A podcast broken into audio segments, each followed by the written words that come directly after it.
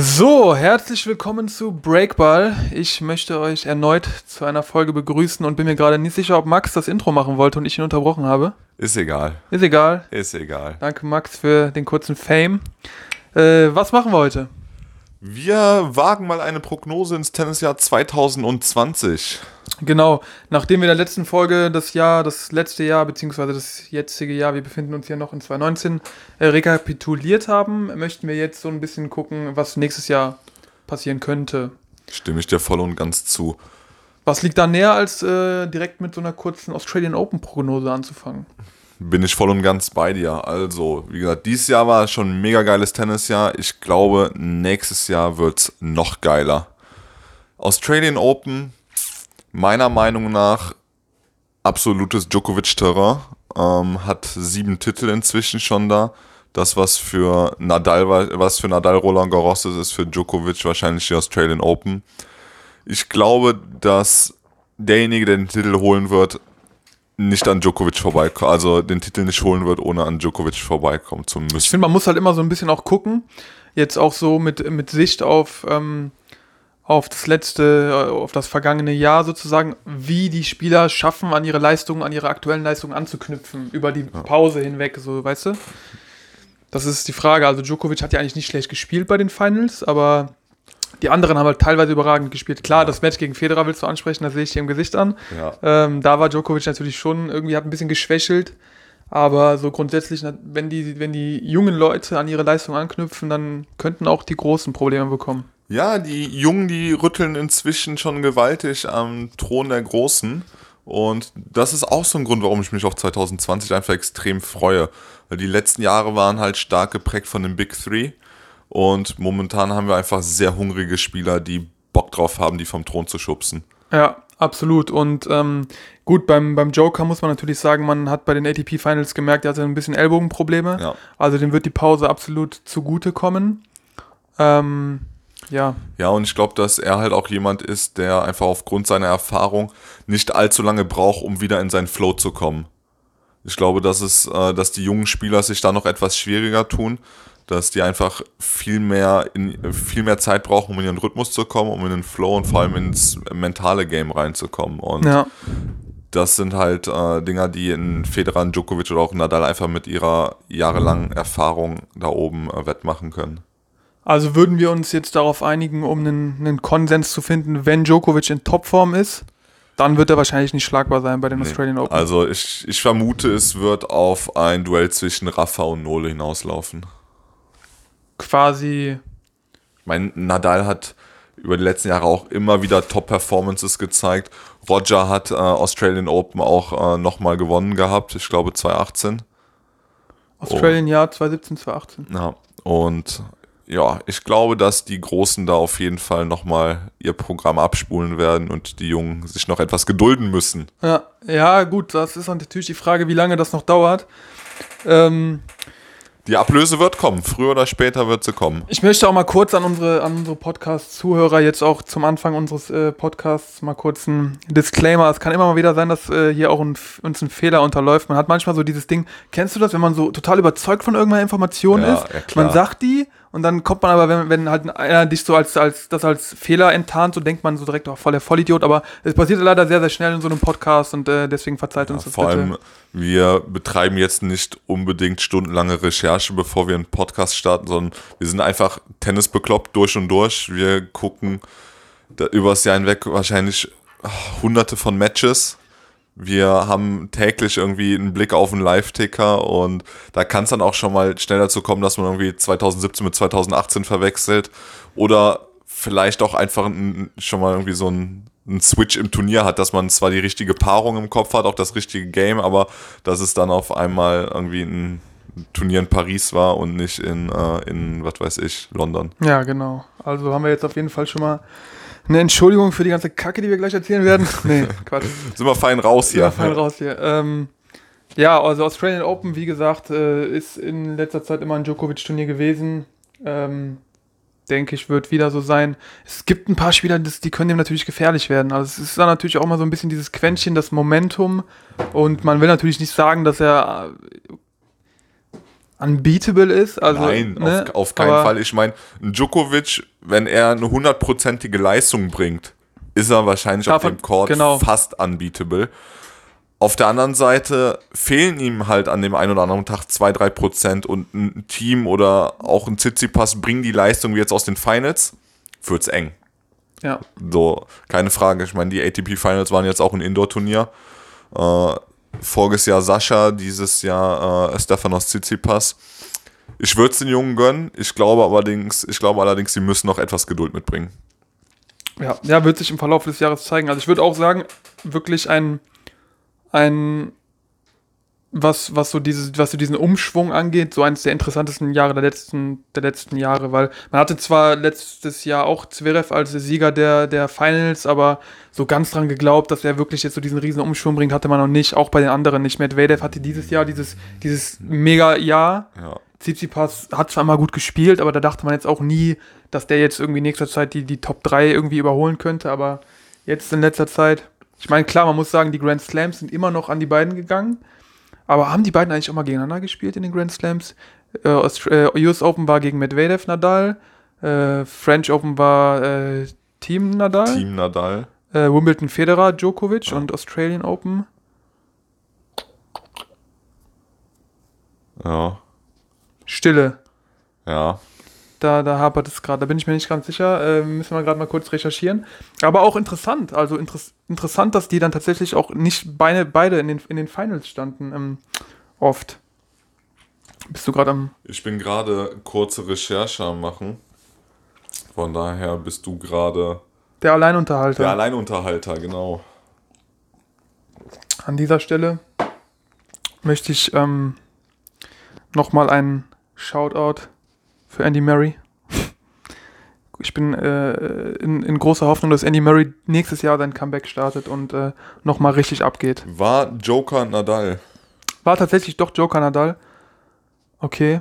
Ja, jetzt wo du es sagst, so habe ich zumindest den Ja, Eindruck, das war 6-3, 6-2, 6-3 gegen Rafa. genau, dass so vage Erinnerungen hochkommen von diesem von diesem Finale, dass man, dass das schon so ein bisschen Stomp Ja. war. Ähm, Ähm, ich muss auch sagen, äh, jetzt mir fällt es auch wieder ein.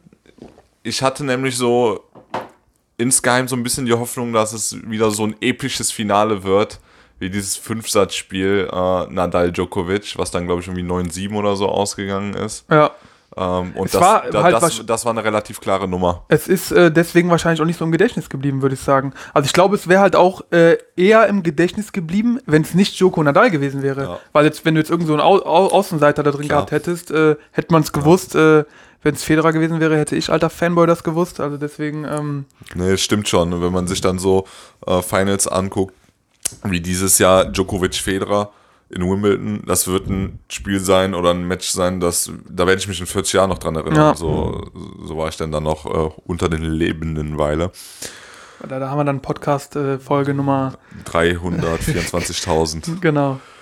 Aber da, wie, wie du schon sagst, halt, also so Matches, die dann halt so klar ausgehen, äh, die dann nicht so episch sind im Finale, die Hat man ja bei Grand dann schon mal, Slams, schon mal unter. hat man bei Grand Slams ja auch sehr, sehr oft, dass so die Halbfinals viel krasser sind als, als die Finale und das ist immer ganz interessant. Um aber auch jetzt nicht zu sehr abzuschweifen, ähm, French Open, klar für Nadal. Ja, äh, also Roland Garros ist absolutes Nadal-Mecker. Ich glaube, das macht ihm auch so schnell keiner streitig. Ich glaube, dass Nadal entweder angeschlagen sein muss oder verletzt sein muss, um Roland Garros nicht verteidigen Da zu ist können. es halt auch in der Regel nicht so, dass der irgendwie seine Matches nur total knapp gewinnt. So der hat Federer dann auch irgendwie in, in drei besiegt oder, oder ich weiß nicht, ob es drei oder vier waren, aber es ist dann nie wirklich besonders knapp geworden. Also das Ja, ist echt, äh, Team hatte er in vier. ja, oder äh, Team in vier, Team in genau. vier. Aber so, dass er irgendwie dann irg- irgendwie im fünften Mal im Tiebreak muss oder so, gibt's gar nicht. Also äh, der einzige, klar, gut, Robin Söderling hat ihn mal Robin. schön vernascht. Und äh, Djokovic hat ihn ja auch mal im Halbfinale geschlagen. Aber dann gegen und, Wawrinka Und dann verloren. gegen Ja. Stan Wawrinka verloren. Also ähm, ich glaube, dass wenn ihn einer vom Thron schubsen kann, dann ist es Dominik Thiem oder ein Novak Djokovic in absoluter Höchstform. Also ich glaube, dass das ein Turnier ist, in dem Djokovic 10% über seiner normalen Leistung spielen muss, um Nadal an die Wand zu fahren. Ja, Joker auf Sand, ich weiß nicht so recht. Ja, Joko, äh, Joker auf Sand hat schon einige Matches gegen Nadal gewonnen, auch Rom-Finale, ich glaube vor zwei Jahren. Ja, gut, Federer hat Nadal auch im Madrid mal besiegt, aber Ja. das ist so, Ne? Weiß ich nicht. Klar, also wie gesagt, äh, alles Spekulation. Also, das ist so, dann könntest du jetzt auch sagen, ein, äh, weiß ich nicht, Medvedev in Megaform würde der eine Chance haben, ja, keine Ahnung. aber ich, ich glaube, die zwei, denen ich es zutrauen würde, wäre Dominik Thiem oder halt Novak Djokovic. Also Sand auch me mega Belag für Team. Ja, aber im Grunde kann man, glaube ich, sagen, ähm, es hängt davon ab, ob Nadal seine, seine Form hat oder nicht. Ja. Ne? Also ne, die hat er am- meistens am, auf Sand. am, am Ende des Tages ist dann der Faktor, schafft Nadal es auf 100% zu spielen oder spielt er drunter? Wenn- genau, wenn oder, er- oder, oder haben die anderen eine Chance. So. Also Nadal auf 100% ist in Roland Garros meiner Meinung nach nicht zu schlagen, Nee. außer ein Spieler wie Djokovic hat wirklich diesen einen Tag, an dem er einfach keinen Fehler macht. Also der muss dann wirklich mindestens 10% über seinem guten Standardlevel spielen. Bin ich auf jeden Fall sehr, sehr gespannt. Ähm, wie du gesagt hast, Team natürlich ein absoluter Top-Sand. Wir dürfen auch Wawrinka auf Sand nicht vergessen. Nein, also Stan, Stan sollte man nie Titel. unterschätzen. Deswegen, ähm, Stan sollte man nie unterschätzen. Stan auf Sand. Also zum Beispiel in diesem Finale gegen äh, Djokovic damals hätte ich auch gesagt, okay, der Joker hat äh, Rafa rausgehauen. So, jetzt kriegt er endlich seinen, seinen French Open-Titel, den er sich ja dann später irgendwann geholt hat, aber dann kam auf einmal Stan. Gegen wen hatte er sich den eigentlich geholt? Was nicht sogar gegen Roger? Nee, ich meine nicht, ich hätte jetzt eher auf Murray getippt. Oder Murray? Das kann gut sein. Also Murray hat wirklich sehr viele Finals gegen äh, Djokovic verloren. Dass die noch Freunde sind, das äh, wundert mich. ja, ich glaube, Murray war sogar Trauzeuge auf seiner Hochzeit. Ne? Ja, ja, die sind, die sind sehr, sehr cool miteinander, aber das, das muss schon wehtun, jedes Mal aufs Neue gegen, gegen ihn zu verlieren. Aber naja, es ist auf jeden Fall krass, glaube ich, für jeden Tennisspieler einfach mal die French Open zu gewinnen, nachdem Nadal das einfach jahrelang am Dominieren ist. Und ähm, Andy Murray, du hast vollkommen recht. Murray war es doch, ne? Ja. ja. hatte auch den ersten Satz verloren und dann ging es relativ deutlich aus, also 3-6, 6-1, 6-2, 6-4. Und da hat er dann nichts mehr anbrennen lassen und in dem Jahr davor halt noch gegen Stan im Finale verloren gehabt. Ja, ja, genau. Wobei Djokovic war dreimal in Folge im Finale, also Nadal in vier verloren, dann Stan in vier verloren und dann im dritten Anlauf gegen Murray in vier gewonnen. Alle guten Dinge sind drei. Ja, war halt wohl, glaube ich, auch so die letzte, die letzte Hürde. Also viele haben ja irgendwie noch so ein bisschen ähm, Olympia auf dem Schirm, was, was sie gerne dann noch so zur Komplettierung äh, gewinnen wollen.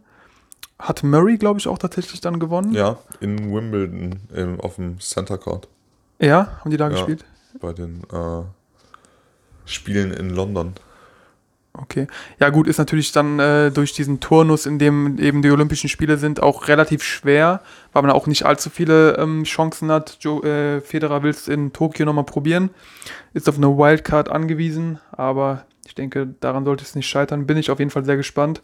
Olympia auch ein cooles Turnier. Ähm, ja, könnten wir ja theoretisch auch drauf eingehen. Ist ja nächstes Jahr.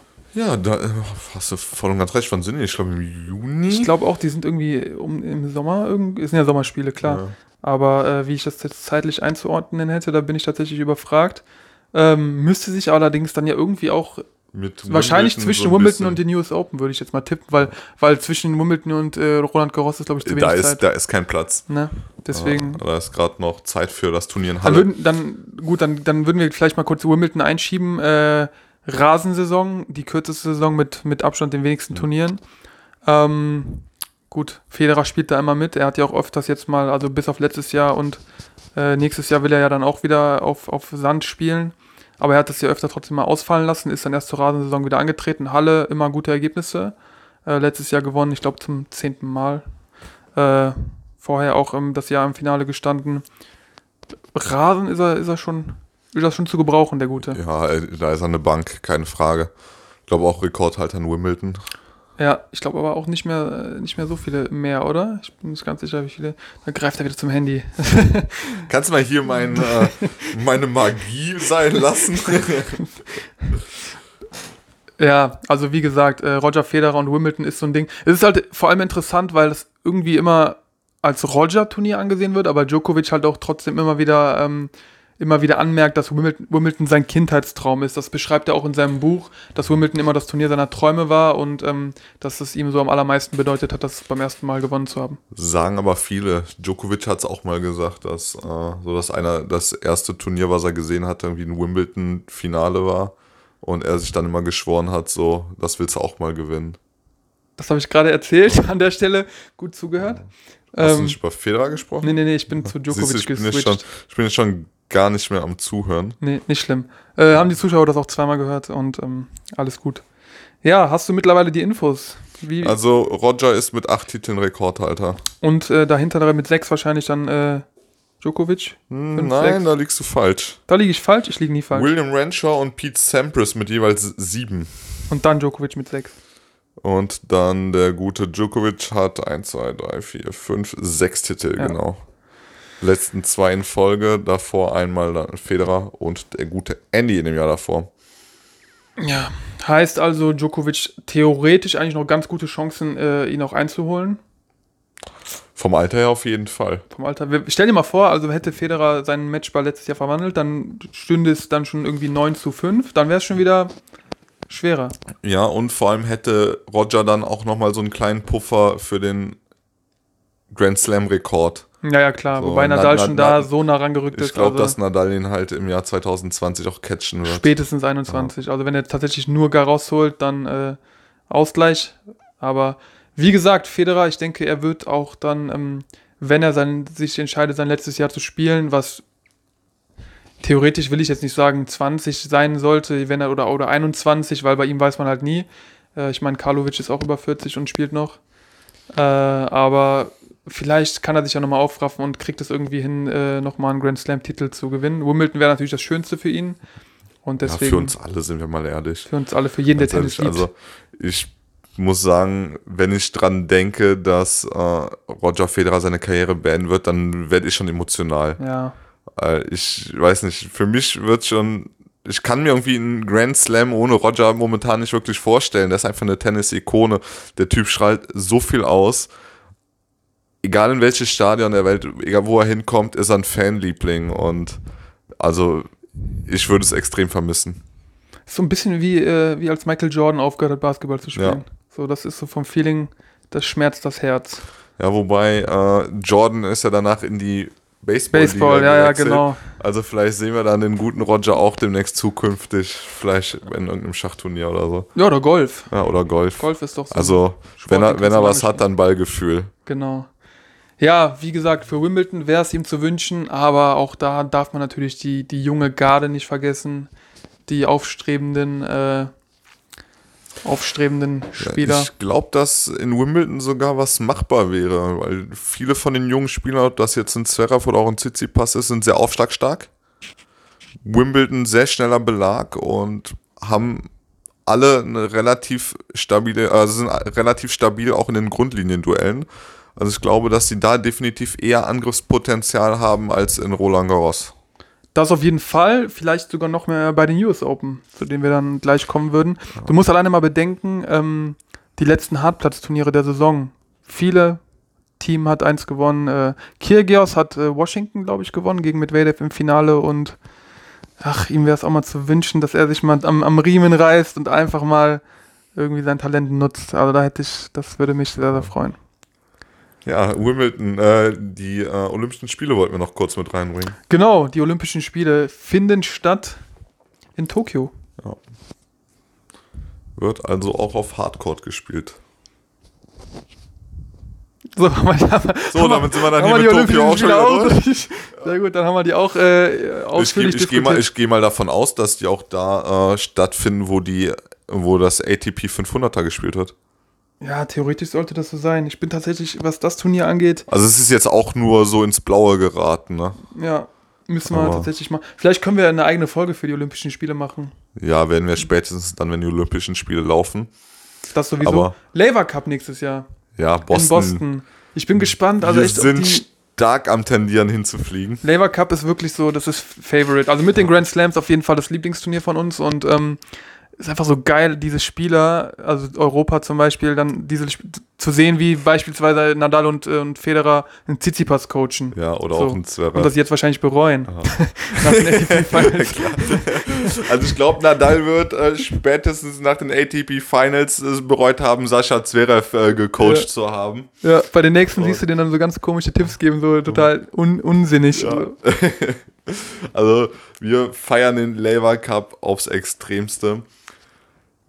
Meine Szene, diese, also ich fand die schönste Szene dieses Jahr, dass äh, Tsitsipas offensichtlich noch nie Doppel gespielt hat und Rafa und äh, Roger ihm erstmal erklären mussten, mit welchen Handgesten du äh, zu signalisieren hast, was du denn tust. Genau, also Nadal hat unmissverständlich erklärt, dass ähm, er keine Ahnung hat, was Tsitsipas da mit seinen Händen macht und er nicht weiß, was, was er und genau damit dass sie mehr oder weniger an ihrer Kommunikation arbeiten müssten, falls sie das Doppel denn gewinnen wollen Genau, so sinngemäß kommt es hin.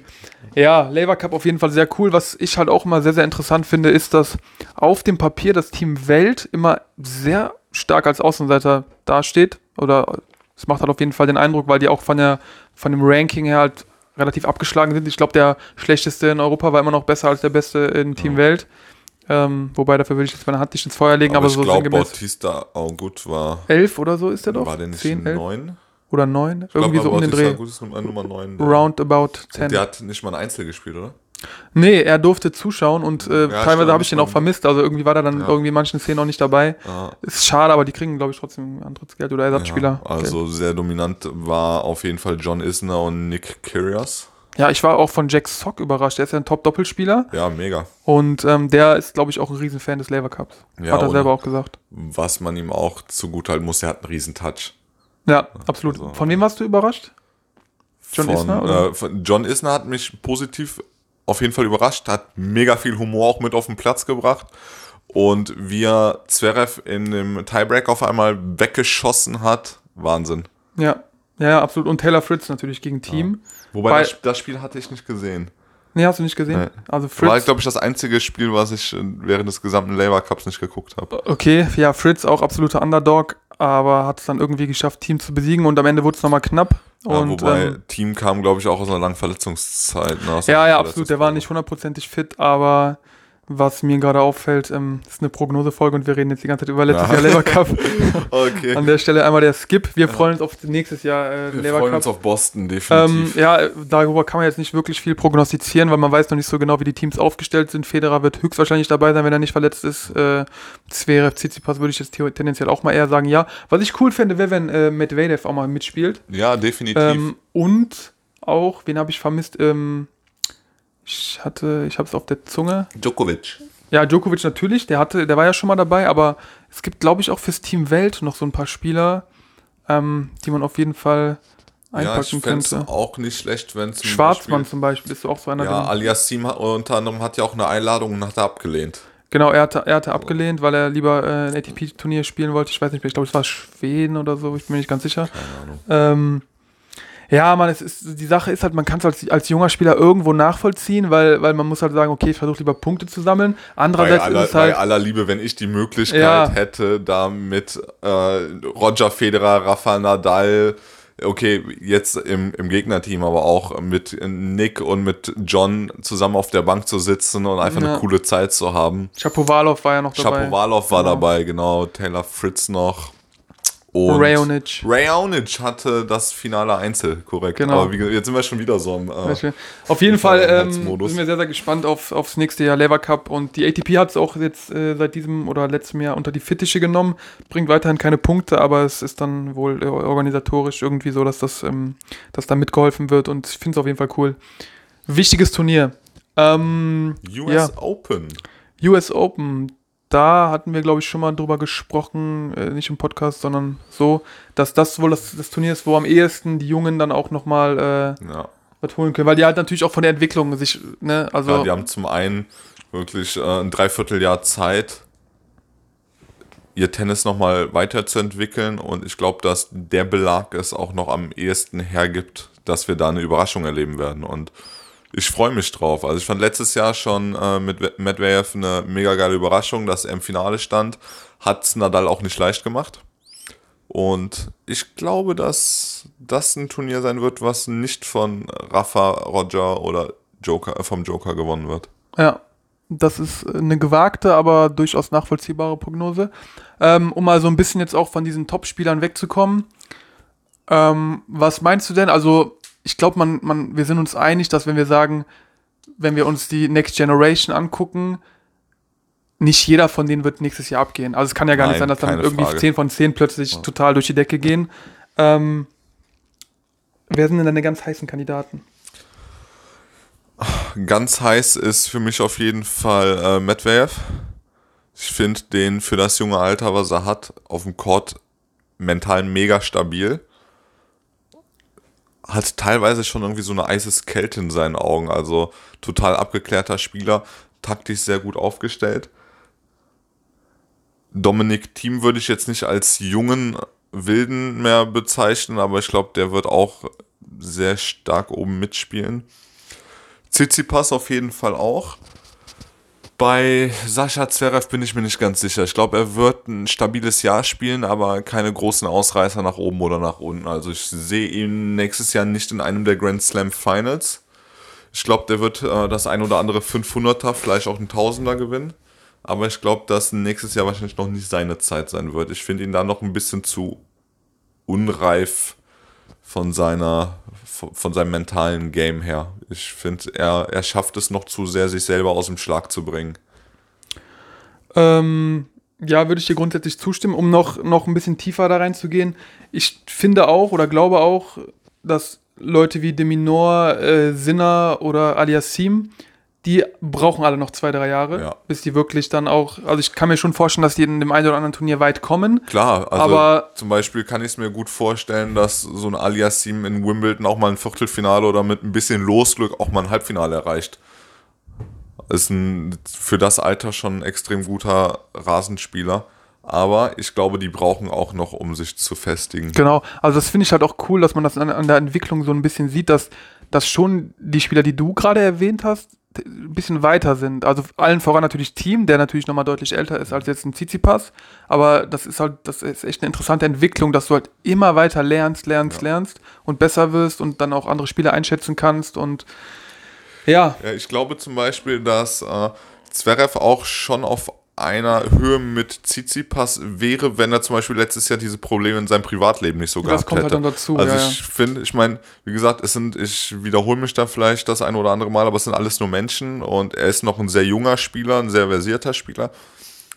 Aber wenn es dann Probleme um die um seinen Trainer herum oder auch um seinen Vater herum oder allgemein Sachen aus seinem persönlichen Umfeld, das nimmt ihn natürlich mit.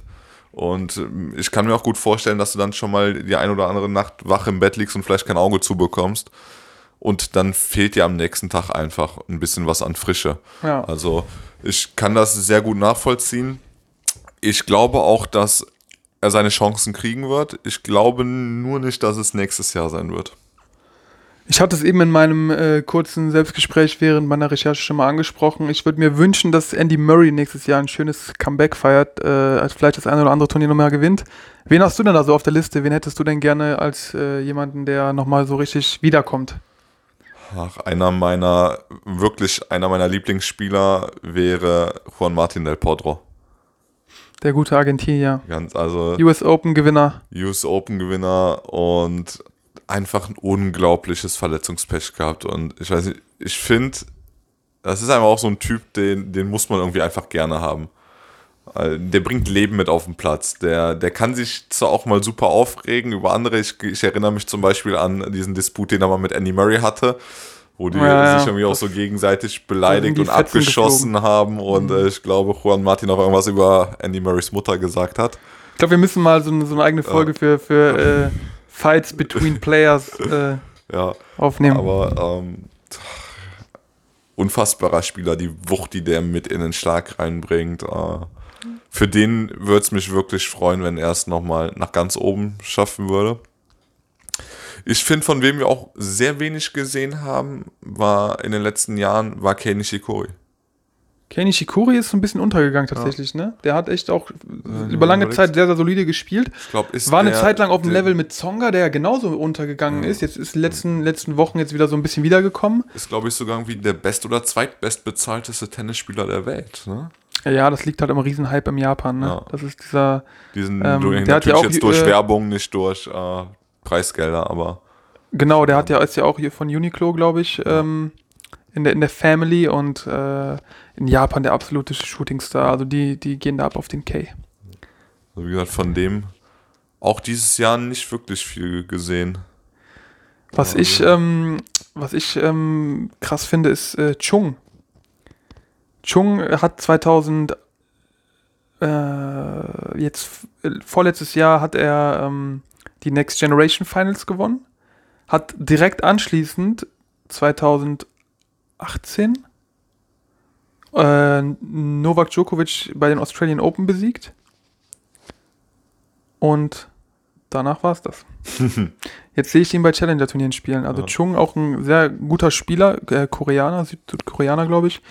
Ähm, auch komplett untergegangen. Und da gab es dann auch eine äh, ne- ne interessante Story zu, die ich aber gleich erzähle, sobald es mir wieder eingefallen ist. Wen ich aus deutscher Sicht auch gerne nochmal auf der großen Bühne sehen würde, einfach weil ich die Art und Weise liebe, wie er spielt, Dustin Brown. Also einer der größten Entertainer der letzten zehn Jahre auf dem Tennisplatz. Ein Ballgefühl wie kaum ein anderer und ist immer für eine Überraschung gut. Also an das Spiel, wo er in Wimbledon Rafa Nadal rausgehauen hat, äh, erinnere ich mich immer wieder gerne. Hab mir, glaube ich, die Highlights auch bestimmt schon 30 Mal angeguckt. Super unorthodoxes Spiel, aber es macht einfach Spaß zu gucken. Absolut.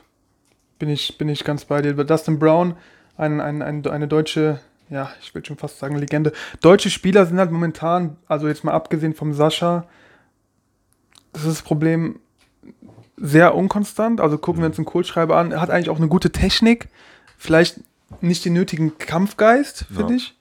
Ähm, und ist schade. Also ich hätte gern Tommy Haas noch mal aufblühen sehen. Gut. Tommy, Tommy ist äh, auch einfach eine deutsche Legende im Tennis. Auch ein unglaublich sympathischer Kerl. Ich finde, dass äh, das Coolste ist einfach, dass äh, Dustin Brown halt auch überhaupt nicht spielt wie alle anderen deutschen Tennisspieler. Also ich finde gerade die deutschen Tennisspieler sind irgendwie Spieler, die sich sehr konstant dran halten, Grundlinienduelle zu spielen. Äh, Gerade so ein Philipp Kohlschreiber, den du jetzt angesprochen hast, auch Jan-Lennart Struff, äh, wenig Spielwitz mit drinne. Und Dustin Brown ist jemand, der, der hat Spiele, da ist das Gefühl, jeder dritte Ball ein Stoppball oder irgendwie teilweise Ja, man merkt, der macht fünf- sich Gedanken, fünf, ne, fünf Spiel. Tweeners oder was auch immer, viel Stop und Lob. Dann von jetzt auf gleich ein mega aggressives Tennis mit Surfen, Volley. Ja. Und äh, ich finde, das macht ihn einfach so unberechenbar. Und auf der, auf der anderen Seite, manchmal wird es ihm auch zum Verhängnis. Ne? Ja, aber das ist halt trotzdem so, dass diese, diese, äh, wie soll ich sagen, diese, ähm, diese Vielfalt im Tennis so ein bisschen fehlt. Also wir hatten da mal gesagt, hier Nick Kyrgios ist sowieso auch so ein, so ein Spieler, der, Der gerne mal mit reinbringt. macht, ne? was er will. Ja. Underarm-Surf ist hier das Stichwort. Ähm, Ja, ich glaube, wir sind Freunde dessen. Ja, also ich finde es cool, ganz ehrlich. Äh, Ist ein Stilmittel, bei vielen Pros nicht gerne gesehen. Komischerweise, also ich finde es absolut, ist absolut probates Mittel, weil wenn natürlich der Gegner so weit hinter der Grundlinie steht, ist es doch okay. Also es ist ja auch dann, wie gesagt, taktisch klug einfach. Und ich weiß auch nicht, warum ähm, dann, wie gesagt, so viele Leute dagegen sind und das als respektlos einstufen. Keine Ahnung. Ja, ich weiß nicht. Ich glaube, Tennis ist da in vielerlei Hinsicht noch ein bisschen zu klassisch. Ich meine, vor nicht allzu langer Zeit mussten die Spieler noch unbedingt weiß tragen. So, Mhm. da wären so Sachen wie zum Beispiel Nadal mit äh, einem ärmellosen Shirt in Wimbledon. Er er hätte wahrscheinlich gar nicht antreten dürfen. Nadal trägt auch immer so eine sehr teure Uhr. Ich glaube von Richard Mille, bin ich mir nicht ganz sicher, aber ich meine, äh, Kann gut, sein, aber ich erinnere mich da zum Beispiel auch mal an eine Story noch von meinem Tennistrainer. Den wollten die bei einem Tennisturnier damals nicht antreten lassen, weil er auf seiner weißen Hose irgendwie ein blaues Logo drauf hatte. ach, so streng Ja, und er musste sich dann damals irgendwie von seinem äh, Mannschaftskollegen oder von irgendeinem Bekannten von ihm eine rein weiße Hose leihen, um überhaupt antreten zu dürfen. So, und ich glaube, dass äh, das Tennis sich dahingehend auf jeden Fall noch weiterentwickeln wird, dass auch so Sachen wie ein Underarm-Surf dann irgendwann. Es ist halt, genau, es ist, ist so ein bisschen das Ding, dass, dass viele halt so konservativ denken und dass eben Leute wie Kyrgios oder eben auch ein Brown so ein bisschen die Ernst, auch ein Monfils natürlich, äh, diese Ernsthaftigkeit da rausnehmen und zeigen Leute, das ist Sport und man kann auch einfach auch Spaß haben und äh, das ist auf jeden Fall cool. Man sollte natürlich nicht respektlos dem Gegner gegenüber werden, also man kann darüber diskutieren, ob es manchmal ein bisschen zu arrogant ist, wie oft er irgendwie Tweener macht oder Ne, also gut, das sei mal dahingestellt. Ich finde es halt trotzdem unterhaltsam, aber ähm, gut, ob es immer notwendig ist, darüber kann man streiten. Aber zum Beispiel gab es auch in der Vergangenheit in Wimbledon mal ein Finale, da war es, glaube ich, äh, Chang, der im fünften Satz einfach keine Kraft mehr hatte und fast nur noch von unten aufgeschlagen hat. Hat keiner was gesagt, ne? So, nee, so da war es halt legitim, weil Ja. er den Arm in Anführungszeichen nicht mehr hochbekommen hat. Aber ich finde, gerade in der heutigen Zeit, wo das Aufschlagspiel immer besser, immer konstanter, immer schneller wird und dementsprechend viele Return-Spieler sich einfach drei Meter hinter die Grundlinie stellen, ist es ein absolut legitimes Mittel. Ja. Ich meine, bei einem Spieler wie zum Beispiel einem Djokovic, den ich jetzt mal als den besten Return-Spieler darstellen würde, würde Kyrgios es wahrscheinlich nicht machen, weil der nicht so weit hinter der Grundlinie steht. So während zum Beispiel ein Rafa, der tendenziell sehr weit hinten steht, bei dem passt es dann einfach, weil der Weg zum Netz dann auch einfach ziemlich lang wird. Ja, ja, klar. Oder zum Beispiel den Dominik Thiem nimmt den Return auch sehr, sehr früh. Ich glaube, dass so ein Underarm-Surf bei ihm nicht so von Erfolg gekrönt wäre, außer man trifft ihn halt wirklich komplett auf dem falschen Bein. Ja, wobei es dann wahrscheinlich, wenn das so ein bisschen ähm, gängiger werden würde, dann wäre es wahrscheinlich auch so, dass dann die Spieler sich auch darauf einstellen würden und gucken würden, okay, der macht das gerne mal. Also ich weiß nicht, ob wir Ich, ich Federer glaube, noch... dass das, wenn es wirklich äh, regelmäßiger stattfinden würde, ist das Aufschlag und das Return-Spiel sogar etwas revolutionieren könnte. Ja. Es gab ja auch diese Sache mit, ähm, Federer hat ja mal diesen, diesen Saber oder wie die den genannt haben, wo er sozusagen sehr früh auf den Ball gegangen ist. Ich weiß nicht, ob du das äh, gesehen hast. Er ist sozusagen beim ersten Aufschlag schon ins Feld reingenommen Ja, und hat den Ball an der ja. T-Linie schon angenommen und äh, rübergeschlagen. Und da wurde auch kontrovers diskutiert, ob das, ob das respektlos ist oder ob das gut ist oder wenn es halt funktioniert. Also es ist ja regelkonform. Und Ja. ich möchte ganz kurz noch einhaken. Ich hatte eben eine Geschichte versprochen, die ich äh, noch anspreche, wenn ich, äh, wenn es mir einfällt. Die du gerade kurz weiß- äh, researched hast. kurz Research und ich weiß, du hast auch darauf gebrannt, sie zu hören. Ähm, und zwar gab es da, gab's da diese, ähm, wir haben ja über die Next Generation Finals geredet und ich hatte ja erzählt, dass Chung äh, die gewonnen hat und im Nachhinein dann Aust äh, bei den Australian Open Novak Djokovic rausgehauen hat. Letztes Jahr hat Tsitsipas die Next Generation Finals gewonnen, hat anschließend bei den Australian Open Federer rausgehauen. Dieses Jahr Sinner. Hat Sinner die äh, Next Generation Finals gewonnen und der, die, die Verschwörungstheorie sagt, Nadal muss dran glauben bei den Australian Open. okay. Also ganz ehrlich, Die Story fand ich gut. wenn, wenn das Los wirklich jetzt die beiden gegeneinander spielen lässt, dann äh, spätestens dann Dann wird die Wette platziert. platzieren wir eine Wette, Ja. eine hohe Wette. Ja. Ja. Also, ganz ehrlich, wenn, wenn du da wirklich einen Fehler in der Matrix gefunden hast, dann. Ja, das sind die Regelmäßigkeiten, alles, alles Schwingungen. So, ähm, ja, haben wir prognostizitorisch, nee, wie sagt man das? Äh, haben wir also unsere Prognosen abgegeben und Ja, ATP Finals können wir natürlich auch noch mit reinnehmen, was allerdings schwer wird, weil wir Stand jetzt noch gar nicht wissen, wer sich denn für nächstes Jahr qualifiziert. was interessant ist, was mir gerade einfällt, wo du die ATP Finals äh, ansprichst, wenn wir von Next Generation reden, wir, wir erwähnen Berrettini nie. Stimmt. Berrettini ist ja eigentlich ein passabler Spieler und Auf echt echt auch stabil und spielt, aber ist irgendwie nicht so auffällig.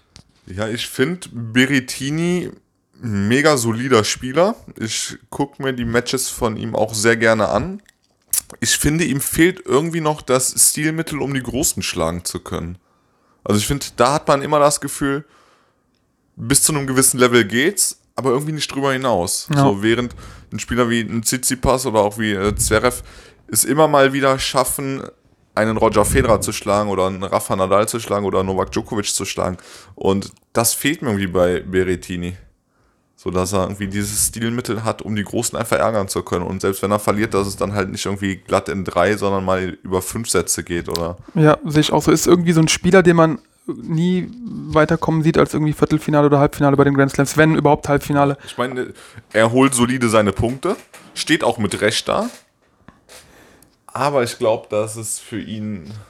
Vielleicht überrascht er uns. Also vielleicht. Stand jetzt nicht dazu reichen wird, irgendwie bei den Grand Slams groß aufzuspielen. Aber ich finde, er ist ein extrem sympathischer Typ. Ist er auf einem ähnlichen Level wie ein, wie ein Bautista Agut, Ja, der auch genau, eigentlich immer genau. gut spielt und sich immer so in den Top, Top Ten so in, in dem Kreis hält, aber viel mehr halt leider auch nicht. Aber man sieht von ihm halt auch selten irgendwie Spiele, wo er gegen einen Underdog verliert oder so. Also der, der kann sein Level immer abrufen. Ja, Und ich finde, deswegen steht er auch mit Recht da oben. aber momentan fehlt ihm gefühlt noch irgendwie so das Stilmittel, um wirklich konstant die Großen ärgern zu können. Ja, haben wir soweit alles durchgesprochen, oder? Ja, auf jeden Fall. Würde ich doch sagen, wir freuen uns also extrem aufs nächste Jahr. Äh, es ist noch ein paar Wochen hin, natürlich bis es losgeht, wird dann irgendwann mit dem Hopman Cup starten und wir werden dann auf jeden Fall die, die wichtigsten Ereignisse ähm, immer beleuchten, kommentieren. Wir freuen uns natürlich weiterhin, wenn ihr Bock habt, uns äh, zu schreiben und uns zu korrigieren, wenn wir wieder, wieder irgendwas Falsches erzählt haben. Und ähm, ich möchte ganz gerne noch ein paar Shoutouts an äh, Thomas äh, Berdig richten, der seine Karriere beendet hat und mit äh, hoher Wahrscheinlichkeit hier wahrscheinlich zuhört und extra Deutsch gelernt hat. Äh, geile Karriere auch, Berdig, oder? Auf jeden Fall. Uh, Berdig habe ich immer so als, als mein HM-Männchen irgendwie so ja. im Kopf gespeichert. Auch immer mega solider Spieler und auch immer so knapp hinter den, den Top-Spielern so ja, platziert. Ich, vor allem halt auch in, in Tschechien eine Riesenikone. Ja, das, das größter Spieler tschechischer ja. jemals, oder? Ja. Glaube schon. Aber äh, ich finde es schade. Ich bin immer ein Spieler, den ich mir sehr gerne angeguckt habe, der auf dem Platz auch immer äh, ordentlich mitgelebt hat. Und ja, in dem haben sich auch viele große Spieler oftmals die Zähne ausgebissen. Ja, absolut. Aber wie gesagt, ich finde so, am meisten eingebrannt hat er sich irgendwie so durch sein HM-Sponsoring. Ja. Ja, der hatte immer dieses klassische HM-T-Shirt. Die, die sahen ja dann teilweise auch etwas kurios, also auffällig aus, ja. einfach irgendwie gestreift oder ganz, also ja, Berdig, Ikone. Wir wünschen auf jeden Fall Happy Retirement und. Ja, ähm, definitiv. Ähm, ja, an der Stelle möchten wir uns dann ich, auch. Ich hoffe halt, dass er dem Sport auch irgendwie zumindest außer, äh, außerhalb des Platzes noch erhalten bleibt. Ja, sehr, sehr gerne. Ich meine, wir pflegen immer zu sagen, kann nicht jeder Experte werden nach der. Nach nee, der na, natürlich nicht, aber das ist so einer der Spieler, wo ich sage, den, den würde ich, den, den würd ich auch gerne in Interviews oder in äh, Zusammenfassungen oder äh, weiß Gott was sehen. Weil ich glaube, das ist ein Spieler, der eine sehr klare Meinung über den Sport hat. Wird im tschechischen TV bestimmt seinen Platz finden und. Ähm, Dobsche, Dobsche an dieser Stelle. Ich setze zur dritten Abmoderation an und wünsche äh, euch noch. Was wünschen wir den Leuten? Schönen Abend, wir wissen Schönen mal, wann die das hören. Ja, wir haben gerade Abend. Wir ne? haben jetzt gerade Abend. Ich hoffe, wir. Haben, haben, wir eigentlich schon eine Idee für die nächste Episode oder wird es eine Surprise? Äh, ja, wir hatten ja so ein paar Ideen gesammelt. Vielleicht wäre es mal so cool, äh, entweder sowas wie die Auseinandersetzungen von Spielern des letzten Jahres oder grundsätzlich vielleicht so ein paar Spielerprofile beleuchten. Ähm, ja, wir sind ja dadurch, dass momentan nicht mehr viel läuft, mehr oder weniger arbeitslos, uns, was so Müssen wir uns am, am Gossip abarbeiten, also so diese, alles, was äh, zwischen Menschen. noch erzählt, wo Dominik Thiem in Urlaub hinfliegt, ne? Vielleicht können wir da auch mal so ein mit, uh, Holiday-Special machen. Mit dem Mladenovic und ähm, ich habe auch heute gelesen, dass Zverev eine neue Freundin hat. Also da wird viel gemunkelt. Äh, eine ehemalige Germany's Next Topmodel-Kandidatin.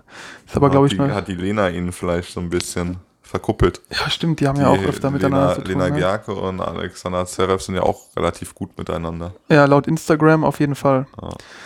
Ja, vierte Abmoderation. Äh, wir, An Lena Gerke.